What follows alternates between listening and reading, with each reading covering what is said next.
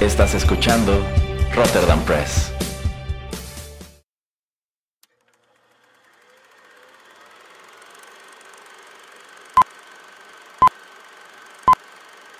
Rotterdam Press presenta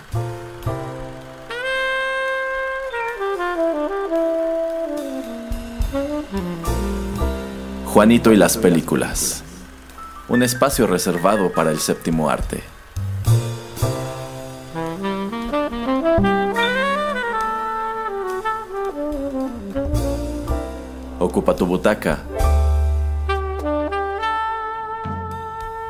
Comenzamos.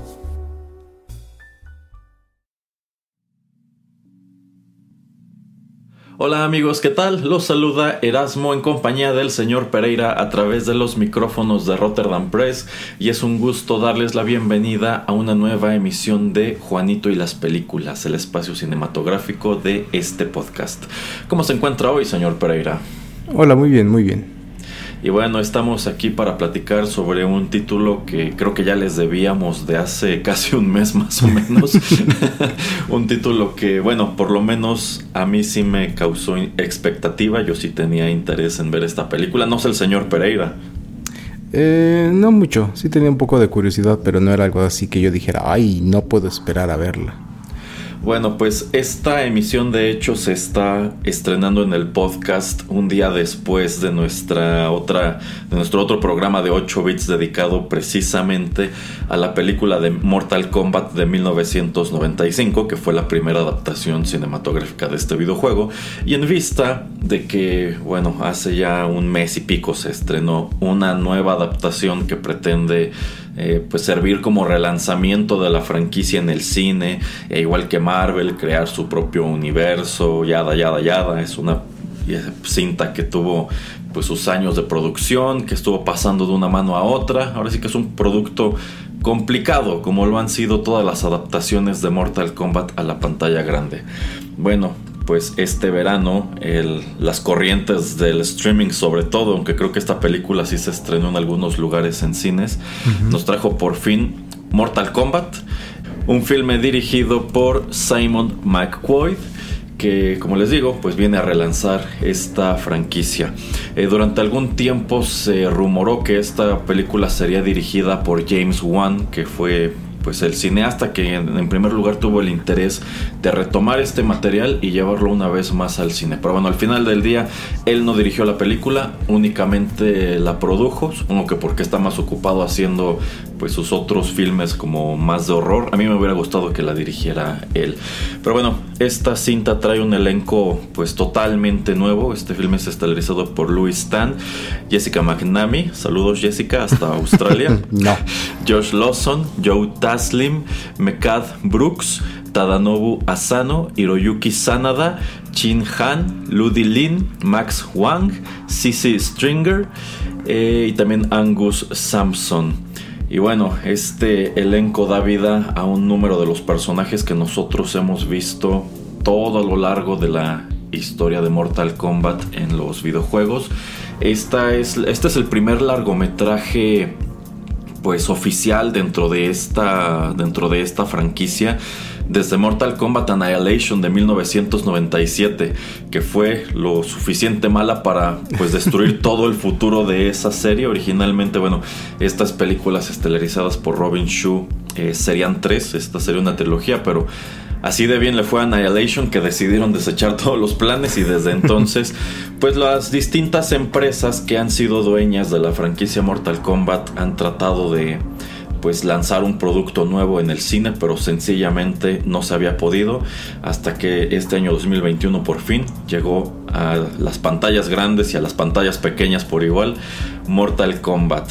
Y es eh, sobre eso que estaremos platicando el señor Pereira y yo a lo largo de esta emisión. Pero bueno, como ya se ha vuelto costumbre, señor Pereira, antes de que entremos de lleno con nuestros comentarios y digamos lo que nos gustó y no nos gustó, si es que hay algo que nos gustó de esta película, vamos con algo de música. Y en vista de que precisamente ayer estuvimos compartiendo con los escuchas música de la película de 1995 que para mí está muy padre. Bueno, no podemos utilizar eh, la banda sonora de este nuevo filme en vista de que está muy reciente y está muy resguardado. Pero ¿por qué no escuchamos otra vez el tema principal de Mortal Kombat? Cómo apareció en ese segundo filme del que, insisto, creo que podríamos pasarnos cinco días hablando. Entonces, ¿qué le parece, señor Pereira? Vamos con música y regresamos a platicar. Excelente.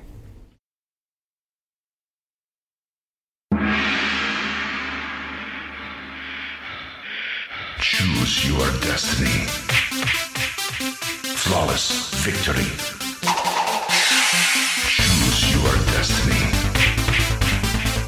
Flawless victory.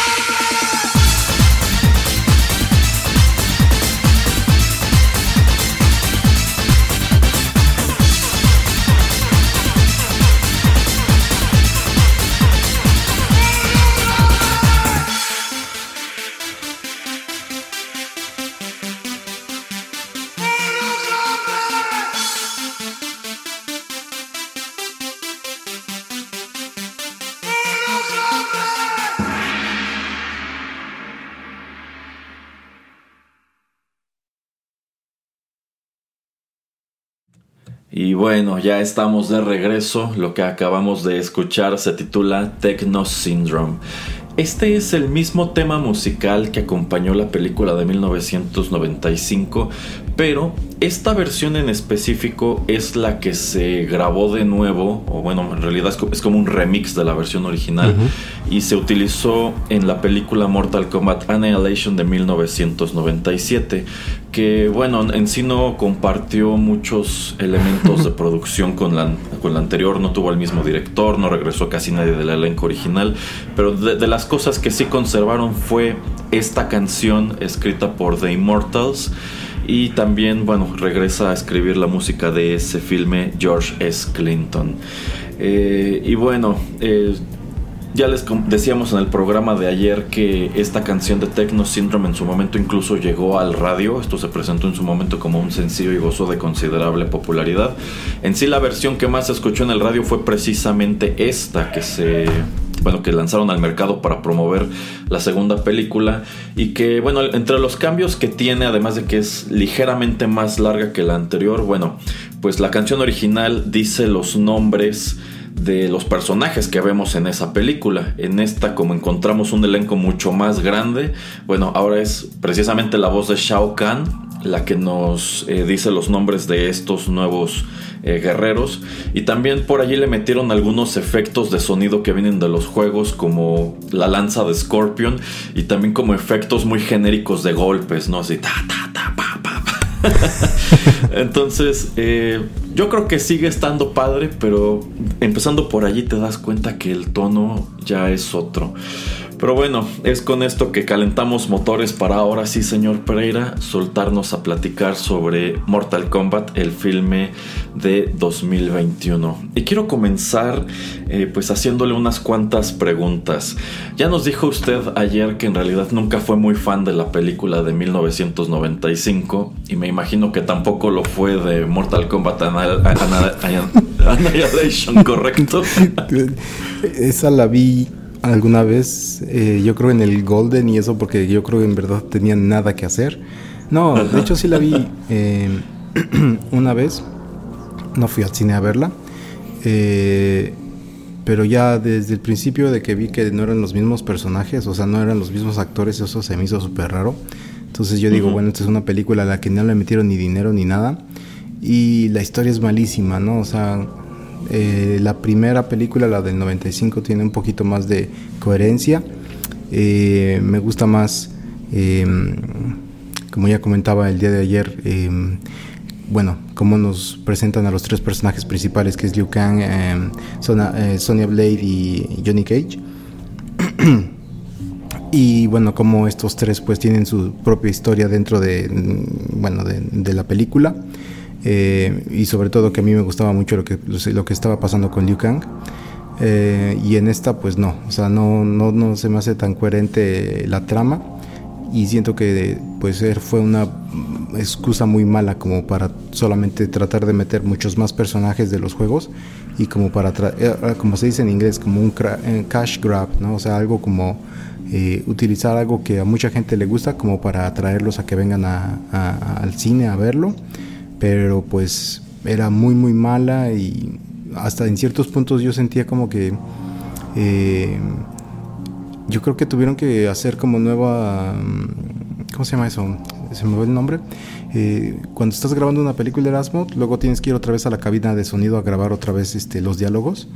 Entonces ah, se, escucha como si fuera una película no sé eh, japonesa y encima están poniendo las voces en inglés como que a veces se siente como que los actores que estaban en, los sets de grabación, que como que las voces casi no, no les van a veces, eh, y entonces eso también me sacaba mucho como de onda, pero yo creo que fue también por la manera de filmarlo y por esto, como, como ya comento, que se ve como una película muy barata, entonces...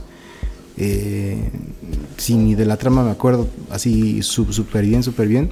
Eh, según yo, eh, el, personaje, el villano principal Shao Kahn, eh, que ahora sí viene a tratar de conquistar al mundo y bueno, eh, nada, nada más que, no puedo decir nada positivo acerca de esa película, esa sí tienen que super evitarla. Eh, y de las otras, de las que de la que vamos a hablar hoy y de la del 95, si tengo que ponerlas todavía en una balanza, tal vez la del 95 la tengo un poquito más alto, pero también porque la he visto como un poco, bueno, cuatro o cinco veces, ¿no? Tengo que ver la, más nueva un poco, unas cuantas veces más. Eh, pero pues sí, es eso. O sea, yo sé que a ti Erasmo te encantó Annihilation y que la fuiste a ver como tres veces. Eh, sí, sí, bueno, yo no, yo no diría como el señor Pereira que hay que evitar la segunda película. Yo recomendaría de hecho verla porque es muy divertido. Es, es, de esas películas tan malas que resultan buenas. Pero a ver, aquí el señor Pereira prácticamente como que nos está adelantando. Eh, a ver, ya nos dijo lo que usted opina de la primera, de la segunda. Eh, nada más respondiendo con sí y no. ¿Usted diría que le gustó la pe- nueva película de Mortal Kombat? sí. Sí. Si tuviera que ponerla usted en una balanza con la de 1995, ¿cuál le gusta más? Mm, por ahora me gusta más la del 95, pero por poco. Pero también porque tiene un, un ratillo que no veo esa. Pero de todas maneras, eh, aun cuando yo tiene 25, 26 años de que salió, todavía siento que es una buena película. Eh, obviamente los efectos especiales de esta, pues, o sea, se ve el avance que ha sucedido en dos décadas, casi tres. Entonces, obviamente, pues los personajes, este, los poderes y muchas otras cosas se ven más chido ahora, obviamente. Pero por la trama, mm, no me desencantó esta. Me, me pareció buena. Pero siento como que copia mucho de lo que está pasando en, en la, en la primera. Y no sé si eso tenga que ver como lo que ya comentábamos, de que hay bastante lore en eh, Mortal Kombat, o sea, hay bastante historia eh, detrás de estos personajes. Entonces yo creo que eso tal vez tiene algo que ver con que me haya gustado más de la del 95, porque siento que mucho como que de la historia se repite o, o- o sigue mucho lo que estaba sucediendo en, en esa película, la del 95. Siento que es se, la, del, la de este año copia mucho de lo que estaba sucediendo.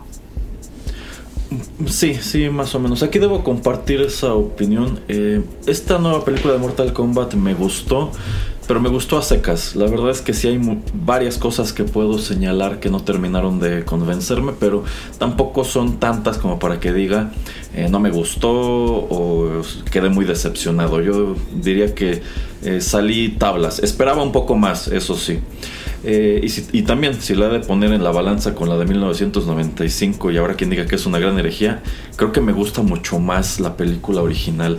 Hay que tomar en cuenta que cuando Paul W.S. Anderson hizo esa versión, únicamente había tres juegos de Mortal Kombat y de hecho creo que el tercero apenas iba saliendo entonces él toma como material de origen prácticamente el primer juego y uno que otro elemento del segundo. En este punto de la historia Mortal Kombat abarca 11 títulos oficiales tiene un montón de spin-offs tiene este, películas animadas de hecho por ahí hay una película animada muy reciente que está bastante bien. Eh, ha tenido series de televisión y también pues un puñado de, cortome- de cortometrajes que están en YouTube titulados Mortal Kombat Legacy y Mortal Kombat Rebirth. Y precisamente el interés de James Wan, bueno en sí el interés de Warner Brothers de retomar toda esta cuestión de Mortal Kombat se desprende de esos cortometrajes que la verdad sea dicha, a pesar de que son realizados por fans, creo que se las apañan para mostrar una adaptación muy interesante de distintos personajes de Mortal Kombat. En realidad estos cortos son como pequeñas historias de origen de cómo pues estos eh, personajes como podrían ser Liu Kang, Raiden, eh, eh, Scorpion, Sub-Zero terminan participando en Mortal Kombat y la producción está, está muy padre. Yo siento que esta película trata de ser un híbrido entre la cinta de 1995 y esos cortos, sobre todo algunos momentos muy específicos. Y siento que precisamente por eso el tono está por todas partes. Eh, yo creo que en su momento, precisamente como había menos juegos, Paul W.S. Anderson lo tuvo un poco más fácil. En este momento, pues tomando en cuenta que la historia dentro de la cronología de los juegos es un desastre, es una cosa muy enredada, la han tenido que rebotear como dos, tres veces.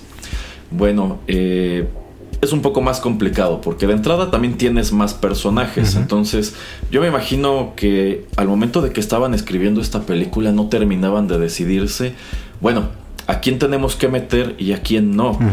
Y yo creo que de allí se deriva el, el hecho de que de pronto encuentras aquí a personajes pues que ya vienen de muchos años atrás de la serie Mortal Kombat que se sienten totalmente desperdiciados. Eh, no quiero entrar en, en- un gran spoiler, pero hay un combate hacia el final con un personaje crucial de esta franquicia que sí dije, ok, creo que aquí quemaron un cartucho muy importante. Este combate no debió estar en esta película, sobre todo si tomamos en cuenta que la verdad es que esta película no trata de Mortal Kombat. Yo diría que esta película, y no sé qué opina el señor Pereira, es una precuela de Mortal Kombat. Sí, eh, yo creo que eso lo podemos dejar un poco al final como para cuando queramos hablar de spoilers y Los que no lo hayan visto y quieran pausar este, este podcast, pues puedan hacerlo. Eh, pero sí, eh, definitivamente esto se siente más como una precuela al, a lo que tiene que ser el torneo. Eh, que eso no me disgusta, ¿eh? O sea, también eh, creo que es lo que sucede en la primera película, o se siente mucho que eso es lo que también pasa mucho en la primera película, eh, con esto de, de la invasión de que, perdón, eh, Shang Tzu quiere, bueno, como que romper las reglas y romper la profecía de que la, décima, el décimo torneo lo van a perder con este nuevo equipo, con este nuevo grupo de luchadores de la Tierra. Eh, pero bueno, eso lo quiero dejar al, al final, pero sí, también se siente como una precuela a lo que eh, puede ser potencialmente, que yo mm, tal vez me estoy adelantando mucho, pero yo sí siento, Erasmo, que, que le van a dar una segunda parte a esta historia. Eh, Yo creo que eso es muy probable porque, bueno, la cinta fue eh, comercialmente viable, o sea, no, no fue de estas películas que arrasan en taquilla, porque en realidad en este momento casi nada puede arrasar en la taquilla, pero económicamente no le fue mal y no ha recibido eh, tan malos comentarios. Pero bueno, esta cinta arranca, creo yo, en un punto muy interesante de la historia. Esta película arranca en Japón en el siglo XVII y nos remonta a este conflicto eterno entre Sub-Zero y Scorpion. De hecho, bueno, lo que vemos en la secuencia inicial es eh, la manera en que eh, los eh, asesinos del clan Lin Kuei, guiados por Bi-Han, que es el verdadero nombre de Sub-Zero, bueno, pues atacan la aldea del clan rival, que es el Shirai Ryu. Este es el clan dirigido por Hanzo Hasashi, que ese es el verdadero nombre de Scorpion. Y bueno, prácticamente aquí vemos cuál es la historia de origen de, de Scorpion, cómo Sub-Zero eh, pues ataca, mata a su familia, asesina a Hanzo Hasashi y esto da pie a que más adelante él regrese como, como Scorpion. Y la verdad debo decir que toda esa secuencia inicial me gustó mucho. Y creo que me gustó mucho sobre todo porque esto es como un remake de ese corto de Mortal Kombat Legacy eh, pues, que precisamente te cuenta esta historia, pero realizado con más tiempo y con más presupuesto. Porque esos cortos de Legacy, la verdad, si algo es evidente es que mucho presupuesto no tenían. Entonces, eh, la verdad creo que la película empieza bastante bien. Me gusta mucho igual con la primera vez que aparece, que aparece Raiden. Este Raiden es muy distinto del que viste en las otras películas. Eh, creo que es más fidedigno con la encarnación más reciente también de eh, Raiden en los videojuegos. Yo creo que este es el Raiden de Mortal Kombat 9 para, para acá. Entonces, la verdad, arrancó muy bien y a mí me emocionó mucho todo eso. Pero después la historia salta al presente y retomamos esta narrativa de que, bueno, eh, Outworld quiere invadir la Tierra y los Elder Gods pusieron la regla de que para conseguirlo tienen que derrotar a, a la Tierra o Earthrealm en 10 torneos de Mortal Kombat. Y en este punto Outworld ha ganado 9 de ellos y es labor de, de Raiden reunir a un nuevo grupo de guerreros que participen en Mortal Kombat y detengan las ambiciones de Shao Kahn. Y bueno, eh, el protagonista de esta, de esta nueva cinta, y eso es algo que a mí me causó muchísimo ruido, pues en realidad no es ningún personaje que nos venga de los videojuegos. Ya vimos que en las películas anteriores, pues realmente el que termina robándose las cámaras, igual que ha sucedido en los juegos, es eh, Liu Kang. Sin embargo, eh, pues la producción de esta cinta toma la muy curiosa decisión de introducir un personaje nuevo llamado Cole Young, interpretado por Louis Stan, quien es un peleador eh, de MMA, pues no muy bueno la verdad, quien de la noche a la mañana se ve envuelto en toda esta narrativa de Mortal Kombat. Llega de la nada Sub-Zero a atacarlo y se encuentra con este con Sonya y con Jax y bueno, de ahí es de donde de donde partimos. Y es de este modo que nos van introduciendo a nuestro elenco de a nuestro elenco de personajes y en realidad quien lleva la narrativa es Cole Young. Y hasta ahora la verdad es que la gran mayoría de los comentarios negativos que me ha tocado leer de esta película está dirigido, están dirigidos a ese hecho, que al parecer pues casi nadie se explica qué necesidad tenía una franquicia con tal abundancia de personajes de introducir a un protagonista nuevo y para colmo un protagonista nuevo que al menos para mí no funcionó, no sé para el señor Pereira. Sí, es que para mí hubiera funcionado más si hubiera sido medianamente exitoso como peleador eh, de, MMA, de MMA en estas eh, artes mar- marciales eh, mixtas. Y bueno que tuviera un nivel un poco más alto de eh, bueno no tal vez en su ranking pero sí que fuera un peleador eh, pues más reconocido que estuviera en una de estas como UFC o una de esas eh, franquicias o compañías que pues tienen muchos reflectores. Tal vez eso se los hubiera Ujú. comprado más Ujú. Así como sucede. Híjole, ¿cómo se llama esa película?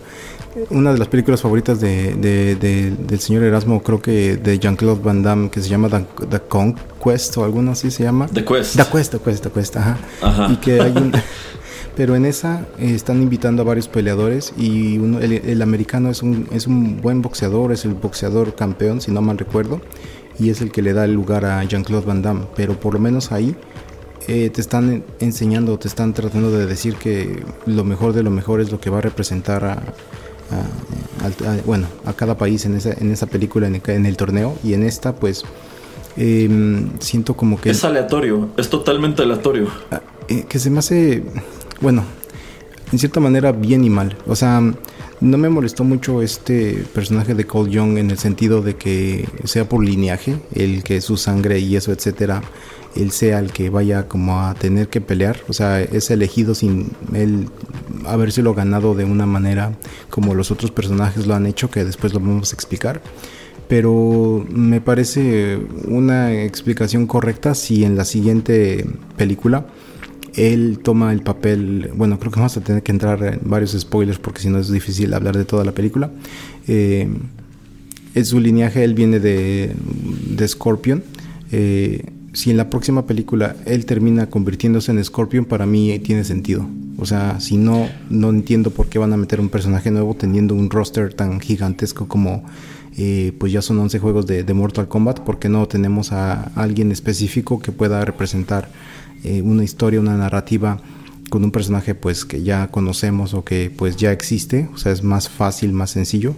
Eh, yo creo que por ahí va a ir la historia, la verdad no lo sé exactamente.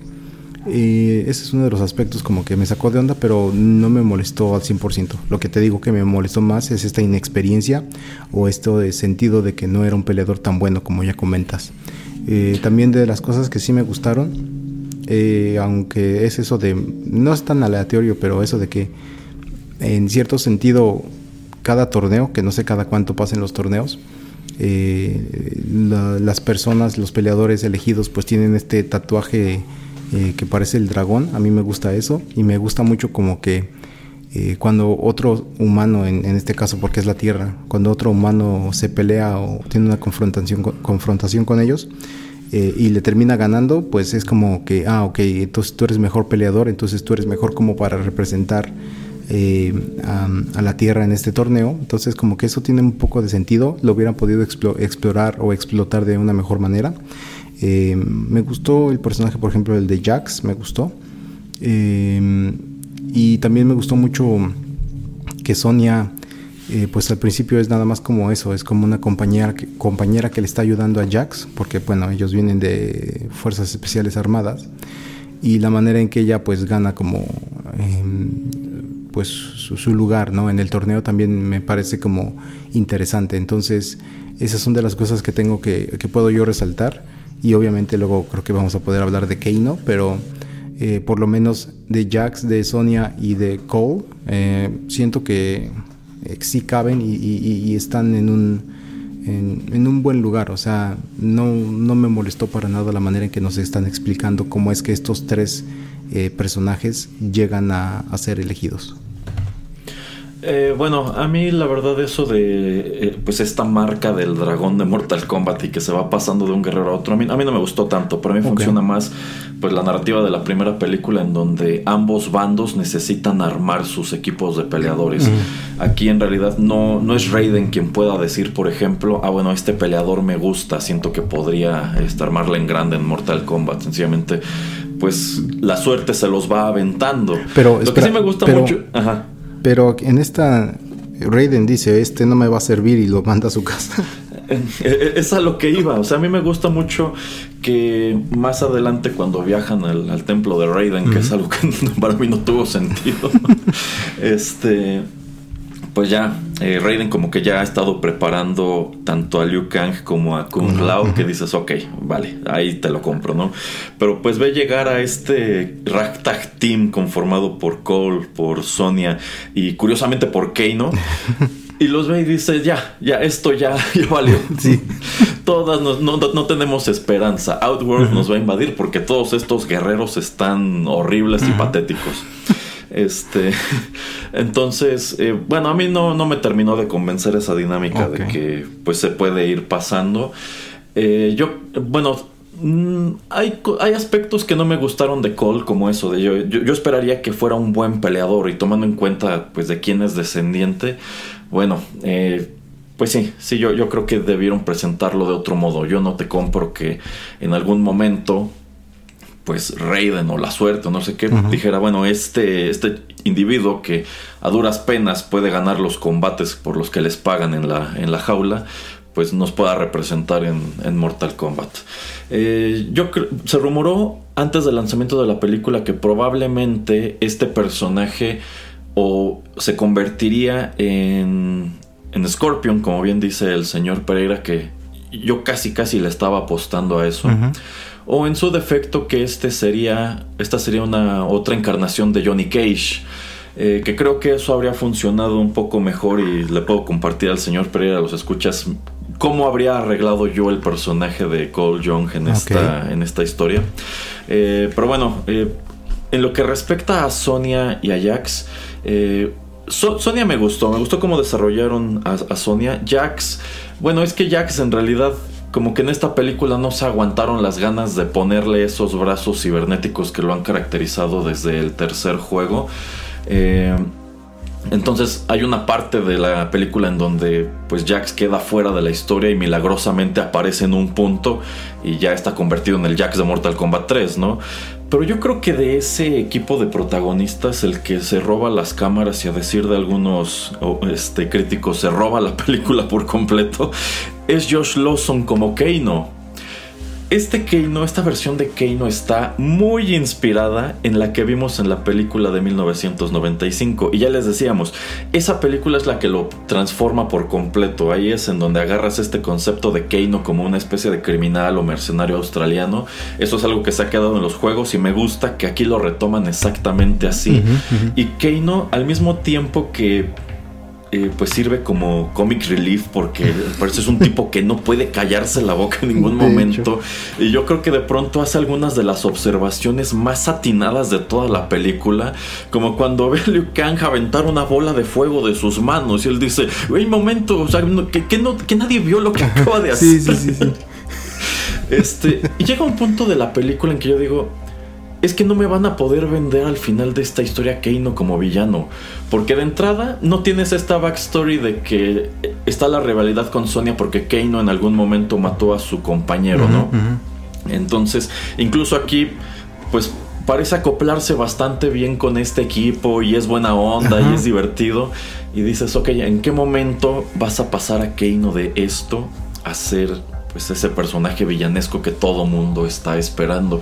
incluso hubo un momento en el que dije, a lo mejor no es el rumbo que quieren darle al personaje, a lo mejor quieren conservar a este Keino y que sea pues ahora un, un, aliado una especie de antihéroe, no lo sé, pero bueno, al final termina convirtiéndose en lo que se tiene que convertir, pero precisamente el hecho de que haya sido tan simpático tres cuartas partes de la película, a mí me hizo pensar no, yo siento que no, no, debieron manejarlo de este modo. Yo creo que debió ser un personaje antagónico 100% desde el principio. ¿Usted qué le parece Keino, señor Pereira?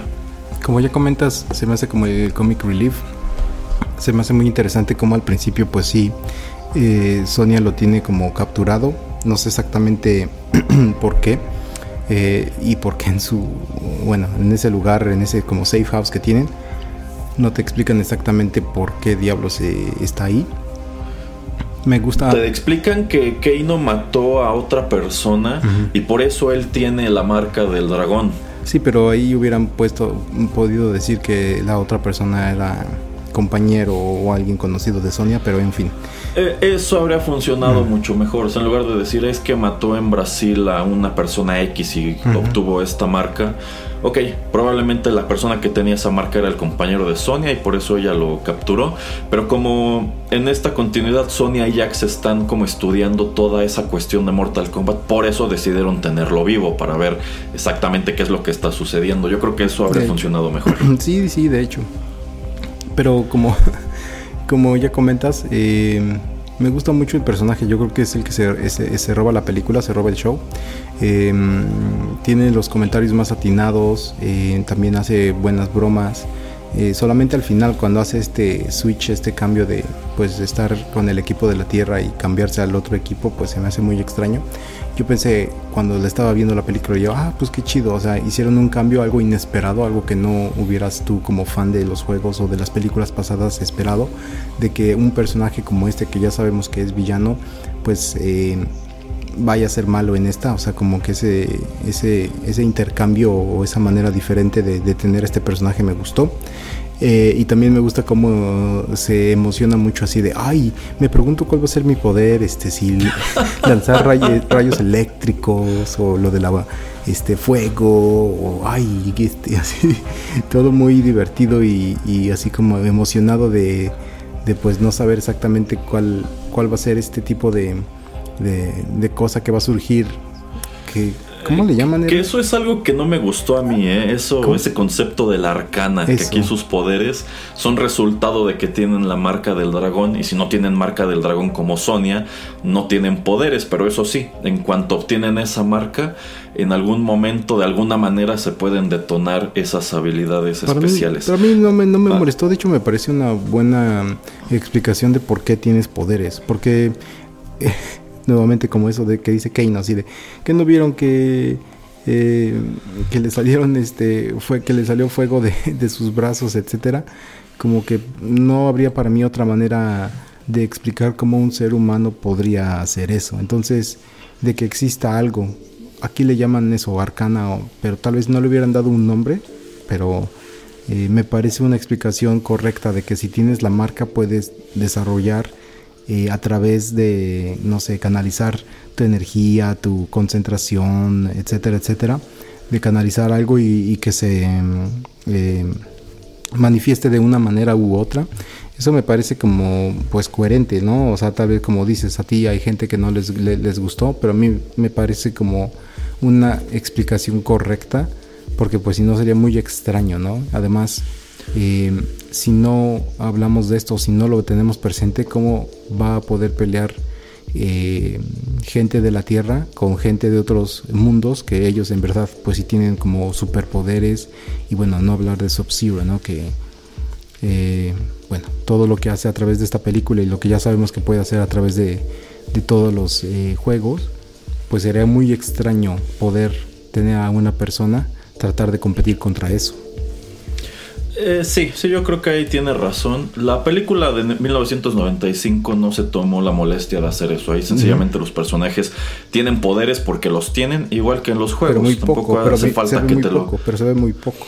O sea, casi, Ajá, pero se ve, o sea, en realidad del, del, elenco principal, los únicos que utilizan poderes como tal son Liu Kang y Johnny Cage, y eso solamente una vez. Solo ves a Johnny Cage realizar la Shadow Kick en un momento muy específico. Y también Liu Kang al final utiliza su bola de fuego, pero en realidad creo que a nadie lo sorprende. De ahí en fuera, el resto de la película pelean a mano limpia y eso me gusta. Entonces sí, supongo que si estás tratando de hacer esta versión más aterrizada en la realidad, necesitas explicar esas cuestiones de algún modo. Este es el que se les ocurrió. A mí no me encanta, pero bueno, para los propósitos de la película supongo que funciona. Ahora, eh, saltando a otra parte del elenco, eh, yo siento que tardas mucho en encontrarte a Liu Kang y precisamente por eso queda como un personaje totalmente secundario. Pero aquí encontramos que tanto Liu Kang como Kung Lao ya llevan un tiempo entrenando con Raiden y preparándose para Mortal Kombat. Y es a ellos a quienes les toca pues entrenar a estos nuevos reclutas y ponerlos en forma para que se le quite la depresión a Raiden y piense que siempre sí hay una oportunidad de ganar en este nuevo Mortal Kombat. Eh, a mí no me gustó mucho el manejo que le dieron a los personajes. Yo creo que en su defecto, pues Liu Kang o Kung Lao debieron ser los protagonistas de esta historia. A lo mejor en lugar de Cole Young debió ser Kung Lao y que en lugar de que fuera descendiente de Scorpion fuera descendiente del ancestral Kung Lao que alguna vez participó en un Mortal Kombat. Para mí eso habría tenido más sentido y algo que tampoco termina de gustarme, que es algo que comentamos precisamente de la versión de 1995 es que Raiden se siente como un personaje totalmente ajeno a este conflicto. Ya lo dijimos, en el 95 Christopher Lambert nada más los reunió, les explicó de qué trataba Mortal Kombat y bueno, ahí está, pónganse a pelear y que Dios los bendiga. y yo siento que en esta es lo mismo, así de, bueno, soy Raiden y estoy en mi templo, estos son los nuevos guerreros, oh, no puede ser, todo está perdido. y bueno, pues a ver, Liu y Kung Lao, pónganse a entrenarlos a ver si podemos sacarle, aunque sea este, poderes a uno de ellos. y ya, eh, en realidad el papel de, de, Raiden es igual muy pequeño. ¿Usted qué le parece? Eh, sí, Raiden también se me hace un personaje ni secundario, muy terciario. Eh, la manera en que solucionan el conflicto al final eh, con este tipo de portales que realiza Raiden. La verdad no sé cómo él no es que... Ah, sí, eso, se me, eso me pareció muy tonto. Pero también no sé cómo es a él, a quien no se le ocurre como estar teletransportando también a los malos a otro lugar. Em, pero sí, o sea, se me hace un personaje súper pasivo.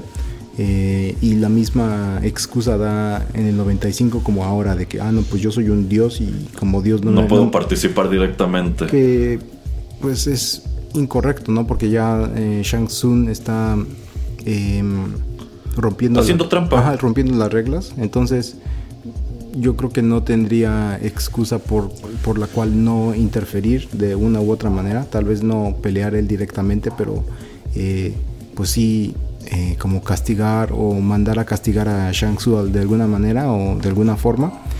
Em, y nada más rápidamente hablando de, de, de Liu Kang, y de Kung Lao. A mí me gustó Kung Lao más. Me, parece un actor. A mí también. Un actor y mucho, con, mucha más actitud. Eh, también la manera en que está escrito su personaje me gustó mucho. Siento que Liu Kang, eh, eh, comparado también con el del 95, pero ni, ni solamente comparado, pero comparado por ejemplo con, con el Kung Lao de esta, siento como que es un personaje más débil, no tiene tanta actitud. Eh, yo creo que el actor no fue el indicado, o, no sé si es por la manera en que está eh, pues tratando de entregar sus líneas eh, y la manera en que está hablando en inglés. O sea, la verdad no sé. Yo siento que es mucho la dirección. la dirección en cámara, yo creo que el director le faltó mucho como dirigirlo en verdad como para pues que tuviera más presencia el personaje. Entonces, por eso como que también se ve muy secundario el, este, este personaje, esta persona, este actor. Eh, y por eso es como que no me termina de gustar. Y aun cuando eh, pues al final de la película empieza a tratar de tener un, papel un poquito más principal, eh, también no me convence. Entonces comparto con Erasmo de que tal vez hubiera sido más chido tener a Kung Lao como el personaje que, que siguiéramos desde el principio. Pero bueno, o sea, esa no fue la elección. Em, y sí, o sea, tenemos a muchísimos otros personajes, pero bueno, nada más quería platicar de estos porque son los que Erasmo está comentando. Eh, no sé con quién más te quiera seguir, pero pues sí, es que tenemos a, bastantes, ¿no? Sí, bueno, nada más así de rápido. Bueno, del otro lado de la mesa tenemos como villanos a Shang Tsung, interpretado por Chin Han. Eh, a mí, la verdad es que esta encarnación de Shang Tsung tampoco terminó por gustarme gran cosa. Mm, eh, tratan de que se vea y se comporte mucho como encarnaciones más recientes del personaje en los videojuegos pero es que siento que el Shang Tsung que nosotros vimos en 1995 es un villano del tamaño del mundo con estas con esta cara de malo super malo y esto de your soul is mine y este igual que Raiden está muy al margen, o sea, está haciendo trampa descaradamente y bueno, es evidente que por eso es que han estado ganando Mortal Kombat porque él no juega según las reglas, entonces él lo que quiere es deshacerse de la competencia antes de la competencia. Este, y pues Raiden como que nada más dice, ah, no se vale, eso es trampa, pero tampoco es como que deje de estar cruzado de brazos ahí en su templo. Y a Shang Tsung lo acompaña pues un elenco de personajes, algunos de ellos menores, algunos de ellos que creo que son cartuchos quemados antes de tiempo. encontramos que está acompañado por Milina, interpretada por Cici Stringer, Nitara, eh, que de hecho es un personaje que se me hizo muy raro que metieran aquí, solamente aparece en un juego y creo que a nadie le gustó. eh, Reiko, eh, Cabal. Y bueno, por allí vemos también una aparición muy breve de, de, Goro, que a diferencia de lo que vimos en el 95, este es un personaje 100% creado por CGI. Sí. Y tristemente por eso creo que funciona mejor el de 1995 con todo y sus limitaciones. Entonces la verdad es que los villanos eh, son pocos. Se las apañan para hacer mucho daño. Yo creo que los combates, eso sí, están mucho mejores que los de 1995. Eh, los del 95 pues no, no, no tienen casi nada de espectacular. Aquí encontraron a actores y stuntmen pues capaces de hacer cosas más, más padres. Uh -huh. Yo creo que esto está más en tono con lo que es una película de artes marciales actual. Pero no puedo decir que me haya encantado ninguno de los villanos. E insisto, Milina es un personaje muy importante en la narrativa de los videojuegos. Entonces creo que es una lástima que lo hayas introducido en esta película de este modo. En una película en donde de hecho no hay Kitana y pues eh, digamos que hayas desperdiciado la oportunidad de desarrollarlo como la han desarrollado en, en otros juegos. Uh -huh. Y en el caso de Cabal, bueno, me gusta que esté Cabal aquí, me gusta de hecho cómo se ve el personaje, porque históricamente en los juegos Cabal solía ser un mercenario en esta misma organización que, que Keino. Uh -huh. Incluso me gusta que aquí Cabal igual habla medio australiano. Uh -huh. Este, pero en los juegos son, son enemigos. En realidad es Keino quien, quien dejó a Cabal así. y aquí es que llegado ese momento cuando Cabal dice, ah, sí, yo conozco a Keino, es un gran cretino. y quién sabe cómo se escabullen al templo de Raiden y, oh, sí, hola Keino, ¿te acuerdas de mí? Oye, ¿quieres cambiarte de bando? Sí. Ah, ok, nada más así. De hecho. Entonces no, no, me, no me encantó. Creo que no, no son muy buenos villanos en general. Y esto viene del hecho de que es que esto todavía no es Mortal Kombat. Uh -huh. Esto es. son los antecedentes. Entonces. No, no, no, no terminó de gustarme. Pero creo que quien sí funciona bastante bien como villano es Joe Taslim como Sub-Zero. Este Sub-Zero está altamente inspirado en lo que tú has visto en los juegos, bueno, en el X y en el 11. Uh -huh. Y funciona de maravilla. Está súper OP y me encanta, me encanta el manejo, me encanta la manera en que... Eh, bueno, tú, tú pensarías que un peleador que es capaz de manipular el frío de este modo es exactamente este tipo de cosas eh, las que haría. ¿A usted qué le pareció Sub-Zero, señor Pereira? Eh, bueno, sí, antes de dar a, a Sub-Zero, de que mm, yo siento que quien se roba la película eh, en la parte de comedia sí es Keino y en la parte de acción, eh, suspenso, thriller y personaje a seguir es Sub-Zero. Eh, nada más rápidamente comentar todos los eh, un poquito de los villanos eh, en general em, y ya también pues veo que ya nos extendimos un poco en el comentario entonces como ya este, en terrenos de spoilers un poco em, siento Erasmo de que aun cuando derrotan a la mayoría de, de, de los villanos eh, tiene un comentario Shansun que dice que mm, la muerte es nada más como algo pasajero o yo qué sé. Siento que uh -huh. se está refiriendo a de que casi todos estos personajes y sobre todo yo creo que los que sí funcionaron eh, hablando de mercadotecnia eh, o en, en, términos de mercadotecnia eh, los van a regresar o sea como que los van a poder revivir y los van a poder eh, los vamos a poder ver otra vez como para un round 2 eh, uh -huh. en el torneo de Mortal Kombat si es que sale una segunda parte. Entonces, de que hayan asesinado a algunos de estos villanos, yo creo que significa muy poco. Yo creo que los vamos a, a, a ver otra vez. Eh, y por eso siento como que, pues no es que se hayan quemado ningún cartucho o lo que sea, como que yo creo que eh, al tener a muchos personajes no podemos tratar de pues explicar todos sus antecedentes, de dónde vienen, toda su background story y yo creo que vamos a poder expandir tal vez en, el, en, uno u otro personaje, pero bueno, eso ya lo veremos. Y entonces yo creo que no es el fin de muchos de los villanos, pero esa es como mi especulación. Eh, no sé si la compartas. Eh, ok, es algo que también estaba pensando. Por ejemplo, Milina, eh, un recurso que han agarrado juegos más recientes para regresar a la continuidad a personajes que mueren de manera oficial es Netherrealm. Uh -huh. Es decir, que sus almas se van a una especie de reino que es como el reino de los muertos o el infierno, no lo sé. Uh -huh. Y allí, pues digamos que siguen vivos, pero como una versión tipo zombie, ¿no?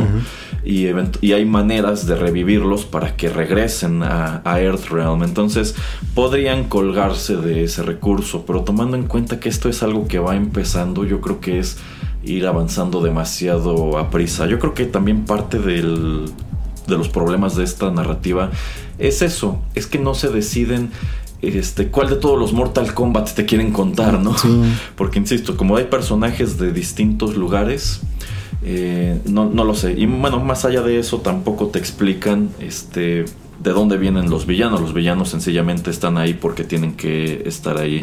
Pero bueno, ya para, como dice el señor Pereira, ir cerrando, pues vámonos con los dos personajes que de hecho han ido arrastrando, han ido cargando la franquicia Mortal Kombat prácticamente desde sus inicios. Vamos a hablar de Sub-Zero y también de Scorpion. ¿Qué le pareció Sub-Zero, señor Pereira? Em, sí, bueno, eh, el opening de, esta película está obviamente relacionado con Sub-Zero y con Scorpion. Eh, yo felizmente hubiera visto una película de hora y media, dos horas relacionadamente solamente nada más de ellos. De sus clanes y de los eh, embates que tienen en creo que es el siglo XVII algo así. Me hubiera gustado mucho solamente ver una película. Yo creo que si se les prende el foco todavía podrían sacar una película más o menos relacionada a estos personajes Em, y como ya estamos hablando de Sub-Zero, es un personaje bastante imponente, es un personaje que me gustó mucho, em, no es una persona o no es un personaje como que tenga guiones eh, tan profundos o una explicación como que loquísima acerca de quién es y de que por qué hace lo que está haciendo pero a mí me gusta mucho eh, la manera en que pues es amenazante y no sé si va a concordar Erasmo conmigo, ¿no? Pero se me hace como un Terminator de hielo, Erasmo. es una muy buena manera de describirlo, señor Pereira, porque efectivamente cuando te introducen al personaje de Cole y cómo este, pues llega Jax y le ve que tiene la marca del dragón y todo y los empieza a perseguir Sub-Zero. Efectivamente, esta manera en que tienen que huir de él en una camioneta y todo y los persigue y demás, se siente exactamente así como un Terminator de hielo. y bueno, igual la manera en que, bueno, este combate con Jax igual me gustó mucho porque te queda claro que Jax no tiene la más mínima oportunidad de ganarle. Y bueno, no sé si el personaje como tal esté consciente de que es algo muy suicida lo que está haciendo. Prácticamente él se está sacrificando para comprarle tiempo a Sonia y a Cole. Pero eh, sí, sí me gustó mucho la presencia en general de Sub-Zero. Entonces, y también, bueno, como ya comentaba, esto de los efectos especiales, sobre todo cuando está en la calle y tiene, hay, creo que llovió o algo por el estilo, y hay lluvia y eh, hay agua en el pavimento y él como que eh, pues la congela hace que le evite y la puede aventar eh, como con picos hacia todo lo que a, toda la gente en la calle eso me parece excelente. Entonces este personaje y esta manera de tener un villano de, hielo no solamente aquí sino también podría ser un villano en alguna película de superhéroes me parece algo muy inteligente. También me gusta de hecho la, la pelea con con eh, Colin em, Colin se llama ya se me fue hasta su nombre. Eh, con Cole Young, perdón, en este lugar de entrenamiento de Mixed Martial Arts. Eh, no tanto lo que está pasando ahí con lo de la familia y eso, eso se me hace siempre como que ah, otra vez tienen que hacer lo mismo de tengo que salvar a gente, pero en fin, pero en, sí eh, los sets, o sea, ese set y la manera en que se empiezan a aventar y, cómo empieza a romperse el hielo, etcétera, etcétera. Me gusta mucho cómo está armado el diseño de ese set. Em, y bueno, eh, por eso yo pensé como que también al final se iba a terminar eh, convirtiendo Cole Young en, Scorpion y como que tal vez el alma de, de, Hanzo se iba a transferir a él o alguna cosa iba a suceder.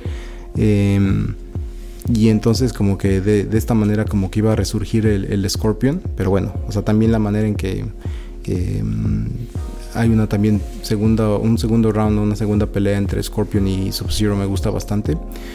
Entonces yo siento que estos dos personajes te pueden mostrar, Sub-Zero y Scorpion, te, te, te, muestran, te demuestran cómo en 20 minutos que salieron... Eh, al principio, los 10 minutos primeros y tal vez los últimos 10 minutos eh, juntos, eh, cómo puedes en verdad tener una película que se pueda llamar Mortal Kombat, pero sin tener que tener a 15 personajes eh, que salgan en los juegos. O sea, puedes tomar personajes basados en los juegos y tener una historia pues más o menos relacionada, pero pues que sea muy chida. Em, y yo creo que Scorpion sale muy poco en esta película. Lo que sale es lo necesario. Eh, bueno, por lo de la trama, no que a mí me haya gustado que haya salido tampoco, pero debido a la trama creo que pues es lo que tenía que salir y que Sub-Zero sea como el, personaje mm, o el villano em, pues sí, el, más amenazante o el, más peligroso, me parece bien y mal, porque pues si uno conoce mucho de los juegos, uno tendría también que pensar que Goro tendría que ser uno de los grandes villanos, uno de los que pues eh, crean más amenaza o que son de los más peligrosos, sobre todo yo creo que hasta más que Sub-Zero. Eh, entonces yo creo que también es como una oportunidad o algo que pues dejaron pasar al, introducirnos a Goro. O sea, como que lo podrían haber guardado para después y en verdad solamente enfocarnos en Sub-Zero en esta película. Eh, yo creo que esa hubiera sido la mejor decisión. Olvídate por completo de Goro. Tu rival a vencer en esta película es Sub-Zero y hasta cierto punto Shansung. Eh, pues ya para terminar igual, eh, a mí me gustó lo poco que ves de Scorpion, efectivamente no, no hace gran cosa en esta película, me hubiera gustado pues verlo un poco más siento que su regreso igual es algo un poco inexplicable. Y, yo, eh, y es que yo siento que allí se están confiando en cuanto a que nosotros como fans de los juegos sabemos por qué Scorpion regresa. Eh, que por ahí te dan nada más una pequeña pista de...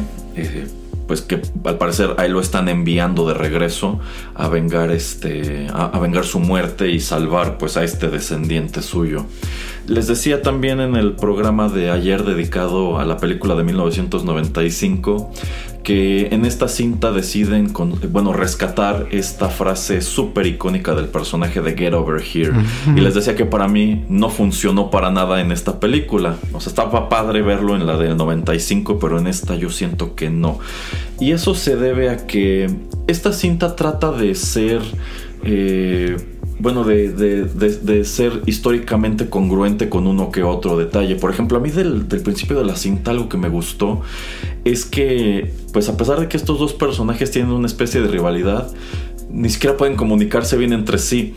Porque Sub-Zero, Bi-Han, es chino. Y Hanzo Hasashi es japonés. Y entonces, pues no, no hablan el mismo, el mismo idioma. Y el personaje de Scorpion dice absolutamente todas sus líneas en japonés. Yo no veo por qué un personaje que habla solamente en japonés, llegado a cierto punto de la película, tiene que decir get over here. De hecho. Para mí hubiera funcionado perfecto si dijera eso mismo en japonés. Y con subtítulos, a fin de cuentas todo el diálogo de este personaje lo estás leyendo con subtítulos en inglés, ¿no? Entonces para mí este es un detalle que no, pues no tiene mucho sentido realmente. Entonces yo creo que dijeron, no, es que Scorpion tiene que decir get over here, pero habría funcionado si lo dejaran ya totalmente, totalmente en japonés. Eh, la pelea con Sub-Zero, por supuesto, tiene que ser la más espectacular de la película. Creo que ahí dieron en el clavo. Lo que no me gusta mucho es como la resolución de ese de ese combate. Eh, retomando aquello de que a mí no me gustó mucho el personaje de, de, Cole y siento aparte que su arcana es la cosa más conveniente de la vida. Y también esta cuestión de la familia y demás. O sea, es como decir, ah, es que se está repitiendo la historia, pero no creo que fuera necesario que se repitiera la historia de, de ese modo. Entonces, en realidad esta película al final te deja en las puertas de lo que yo espero que ahora sí sea como tal el torneo de Mortal Kombat, del cual pues aquí no, no viste prácticamente eh, nada. Entonces, eh, para mí la película está bien a secas, insisto, tampoco es como que no me haya gustado. Creo que hay muchas cosas que pudieron haber manejado de otro modo. Creo que pudieron haber desarrollado igual distinto a este nuevo protagonista que de nuevo creo que ni siquiera hacía falta. Eh, creo que esto sí este, podría desarrollar una secuela y yo estaría interesado en ver esa secuela, pero ojalá se dieran a la tarea de arreglar pues detallitos como todos estos que fuimos comentando a lo largo de esta emisión, ¿no, señor Pereira? Sí, efectivamente, pero mm, es que De entrada es muy difícil, yo creo, hacer una película que tenga que ver solamente acerca de un combate mortal o de un torneo que pues se llama Mortal Kombat.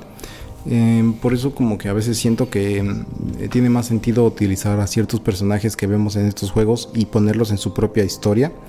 Por eso como ya comentábamos, nos hubiera gustado ver nada más como el conflicto que hubieran generado los clanes de Scorpion y los clanes de Sub-Zero en eh, tal vez en el eh, Japón feudal en el siglo XVII. Em, tal vez una historia solamente que nos contara pues la relación o la manera en que eh, Jax y, Sonia pues se vuelven grandes compañeros o grandes este eh, pues sí soldados en estas fuerzas especiales y tal vez se enfrentan contra algunos pues enemigos que entre comillas son paranormales que ellos al estar investigando que es este Mortal Kombat como que pues tal vez los mandan algunos villanos como para tratar de detenerlos yo que sé eh, entonces yo creo que existen maneras de poderlos utilizar y no solamente pues tratar de enfocarnos en eso porque como vimos aquí en esta película que me gustó y no me gustó Erasmo es al final esto esta excusa de lo de ah bueno pues vamos a separar los villanos vamos a separar también a nosotros los chicos buenos vamos a tener peleas aisladas eh, en ciertos escenarios que obviamente pues están basados los diseños en lo que veíamos en los videojuegos pero que también no tenía sentido, ¿no? O sea, no tiene sentido tener esas peleas en esos lugares eh, y también no tiene sentido el que un peleador pues eh, esté combatiendo contra un villano, o sea, era simplemente más sencillo tener a todos los héroes de la, de la tierra pelear contra un villano en uno tal vez de estos escenarios o aislar a, cada uno de ellos y pues cuatro contra uno, etcétera. Entonces, eh, no es que me queje, pero es que siento que es muy difícil y pues tuvieron que encontrar una excusa al final por lo menos de esta, como para tener tres, cuatro peleas diferentes, eh, donde viéramos diferentes escenarios de los juegos y bueno, que hubiera confrontaciones entre pues personajes que tal vez eh, ya sabíamos que tenían problemas debido a la historia eh, detrás de todos estos juegos que pues ya tienen varios años eh, y no sé exactamente cuál va a ser la trama de, la segunda película pero pues ojalá que no veamos algo tan espantoso como Annihilation pero es que te digo es que te digo cómo vas a escribir un una historia donde básicamente es un torneo y si pierdes mueres. O sea, como que es muy difícil, ¿no? O sea, como que el, finalista significa que ya 3, 4, 5 de tus amigos o compañeros murieron y de una manera bastante mala, o sea, agresiva, violenta, y que tú, tú también tienes la posibilidad o, el peligro de morir. Y bueno, también estás como que teniendo toda esta presión de que si lo haces y pierdes, pues estás eh, abriéndole las puertas al Outer World para que invada la Tierra. Entonces se me hace muy muy extraño y muy difícil cómo poder hacer algo simplemente específicamente de un torneo pues mortal. Eh, como pues es la primicia de estos juegos que lo quieren hacer la primicia de las películas. Sí, sí, o sea, en cuanto al torneo es complicado. Por eso la película de 1995 ni siquiera se tomó la molestia de estructurar bien su torneo. O sea, hay un, número de cosas inconsistentes. No parece algo pues muy bien organizado y termina pues saliéndose totalmente por la tangente cuando Shang Tsung secuestra a, Sonia. Nada más para eh, terminar. Eh, bueno, al final esta película nos da una pista de más o menos para dónde va Cole Young, ¿no? Que dice que deja este lugar donde él vive para viajar a Los Ángeles y está buscando un personaje muy específico de estos juegos. Un personaje que de hecho yo creo que muchos de nosotros hubiéramos querido ver en esta película. Eh, ¿Cómo habría arreglado yo a Cole Young? A ver. Yo creo que Cole Young debió ser Johnny Cage. Pero, o sea, no llamarse Johnny Cage, puede llamarse Cole Young. Yo creo que este personaje debió ser una sátira o una parodia, no de Jean-Claude Van Damme como lo fue en su momento Johnny Cage, sino de Tony Jaa. Para quienes no lo sepan, Tony Jaa es un actor y artista marcial tailandés que tiene unas películas con unas secuencias de combate espectaculares. Entonces yo creo que Cole Young debió ser un peleador y stuntman muy bueno para lo que hace, no, no como Cole que pues no, no, es un muy buen peleador al principio de la película, que decide dar el salto al cine y decide cambiarse su nombre de Cole Young a Johnny Cage. Y ya haciendo, y, debió, y debe ser en, en, este momento una estrella pues ya muy venida a menos, ¿no? Y que tiene que lidiar sobre todo con el hecho de que él es un buen artista marcial, él hace sus propios stunts y todo, pero el mercado sencillamente no termina de creérsela. Y hay muchas críticas de que de entrada sus películas no, no tendrían que ser muy buenas y pues muchas de las críticas tendrían que pesar en cuanto a que pues todos estos feats, todas estas cosas que ves en pantalla se ven tan, tan fantásticas que de ninguna manera pueden ser reales y eso es lo que lo orilla a participar en esta cuestión de, de Mortal Kombat. Entonces yo creo que esa habría sido una reimaginación muy interesante de Johnny Cage porque actualmente, bueno, ya no tienes estrellas de artes marciales como en los 90, como, como Van Damme, como Chuck Norris, como Steven Seagal, sino tienes a estrellas más del tono de este individuo, Tony Ya, y otro número de actores que aparecen sobre todo en producciones asiáticas, en donde los ves hacer cosas muy, muy deslumbrantes, mucho más deslumbrantes de las que tú veías en los años 90, pero la diferencia de este Cole o este Johnny es que pues aquí no son efectos especiales, son cosas que él genuinamente está haciendo y quiere probar ese punto. Así es como yo habría preferido manejar a, a, Cole y creo que lo hubieras logrado amarrar pues muy bien con el protagonista original de esta serie de juegos.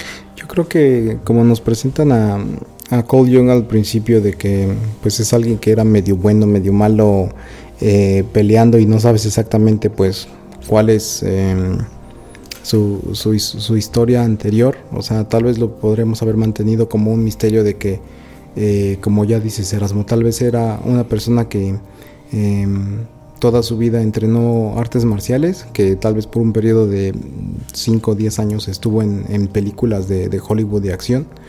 Eh, después se retira por X o Y razón y trata de pues incursionar en el mundo del MMA. Uh -huh. Y al final nos revelan de que no, es que se cambió el nombre o su stage name es este Johnny Cage o que se cambió uh -huh. el nombre a Cole Young como para que la gente, como para él pro, poder probarse eh, uh -huh. eh, en, en, este tipo de, de, lugares, en este tipo uh -huh. de torneos de MMA. Eh, hubiera sido algo más interesante, más chido, estoy totalmente de acuerdo. Sí, más o menos como lo que sucede con Dave Bautista, ¿no? Que empieza como peleador, después se vuelve actor y ya estando consolidado como actor como que trata de retomar una carrera de, de peleador, pero. Eh, pues como que nada más tuvo un combate y quién sabe cuándo vuelva a pelear de nuevo, yo creo que porque está consciente de que pues precisamente por andar de actor no puede andar entrenando bien para, para eso. Uh -huh. Y pues sin mencionar que es algo muy arriesgado porque ya hemos visto a otras celebridades que precisamente por incursionar en ese tipo de cosas echan por la borda una de las dos carreras. Uh -huh. Ahí tenemos el caso, por ejemplo, de Mickey Rourke, quien por andar de boxeador se desfiguró la cara. y también tenemos el caso de Ronda Rousey, que iba muy bien como peleadora, se metió de actriz, modelo y demás. Uh -huh. Y pues perdió una pelea muy importante y ese fue el fin de su carrera como peleadora. Uh -huh. Entonces creo que son elementos que pudiste haber tomado y mezclado en este hombre para que fuera efectivamente Johnny Cage y Cole Young al mismo tiempo. Y creo que habría sido un conflicto muy padre. Mm, sí, sí, efectivamente. O como te digo, eh, bueno, eso hablando de, de Johnny Cage, pero... Eh, o de otra manera el guion que nos hubiera llevado a, a, a ver a, a, Cole Young como alguien que pues sí iba a ser el heredero de, del clan de, de, Hanzo y de que en verdad iba pues a tomar la batuta en, eh, como pues un superhéroe ¿no? que, le, que le deja la capa a, la siguiente generación que él ahora tuviera Ajá. como que convertirse en Scorpion, etcétera, como que... Eh, sí, sí, eso también había funcionado, así tipo, bueno, ok, ya apareció otra vez Hanzo Hasashi, uh -huh. ¿no? Y venga su muerte a manos de Sub-Zero. Y desaparece, pero antes le dice a su descendiente, ah, bueno, tú eres el heredero de los Shirai Ryu. Uh -huh. Entonces, eh, que le entregara su, su, cadena con su kunai y todo eso, ¿no? Ahora tú eres el Scorpion. Para mí también pudo haber funcionado de ese lado. Uh -huh. Sí, sí, sí. Y bueno, ya nada más como para, para cerrar, eh, sin tener que, bueno, si no tengo que compararla o si trato de como no tratar de pensar mucho en la película del 95, eh, pues esta es una película recomendable para gente que pues a través de los 90, los 2000 eh, les, les gustó los juegos de Mortal Kombat. Yo sí la recomiendo, es eh, un entretenimiento de casi dos horas de pues que está bien, o sea, no es algo que, que, que, es espectacular, no es algo que ustedes que van a querer volver a ver en una semana, pero es un buen entretenimiento, se la van a pasar bien y digo, si no fueran tiempos de, de pandemia, eh, esta es una de esas películas de las que yo obligo al señor Erasmo a ir a ver al cine y nos llevamos a dos, tres amigos como nada más para después salir eh, de la película y, pues irnos a comer algo y platicar y carcajearnos un poquito de lo que estaba pasando y platicar acerca de eh, pues antiguos tiempos cuando jugábamos esos juegos, ¿no? Entonces eh, de esa manera es que yo puedo recomendarla, pero pues nuevamente diciendo que la del 95 todavía me gusta un poco más. Eh, pero por ejemplo, pero hay cosas como Sub-Zero y Scorpion en esta que pues vale la pena eh, que se den un poco de tiempo para echarle un vistazo. Sí, sí, igual considero que sí es una película recomendable. Creo que si esta fuera la primera adaptación de Mortal Kombat al cine, pues habría sido algo todavía mejor recibido porque no tenemos Así los es. referentes como la película de 1995. Eh, seguramente tendrá su secuela y seguramente ya estaremos aquí también platicando un poco sobre ella. Y bueno, esas son nuestras opiniones sobre Mortal Kombat, este reintento de hacer funcionar esa propiedad en el cine. Esperamos que les haya, que les haya gustado. Háganos saber si, si comparten o discrepan con algunas de las cosas que estuvimos planteando a lo largo de este programa. ¿Algo más que agregar, señor Pereira? No. Eh, si se perdieron el programa de ayer de 8 bits, eh, pues búsquenlo y ya saben que si están suscritos a, al podcast en alguna de las aplicaciones eh, de Apple o de Android, pues ya lo tienen ustedes en su playlist. Eh, si no, pues háganlo. Si no, búsquenos en soundcloud.com, en Tuning Radio o en Spotify también nos encuentran. Así es, así que muchísimas gracias por la sintonía. Nosotros fuimos Juanito Pereira y Erasmo y ya saben, los esperamos aquí en los contenidos de Rotterdam Press.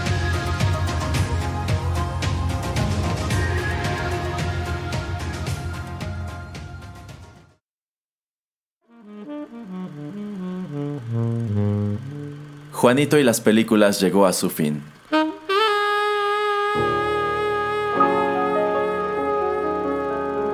Pero no te vayas todavía, que hay permanencia voluntaria. Quédate con nosotros en Rotterdam Press.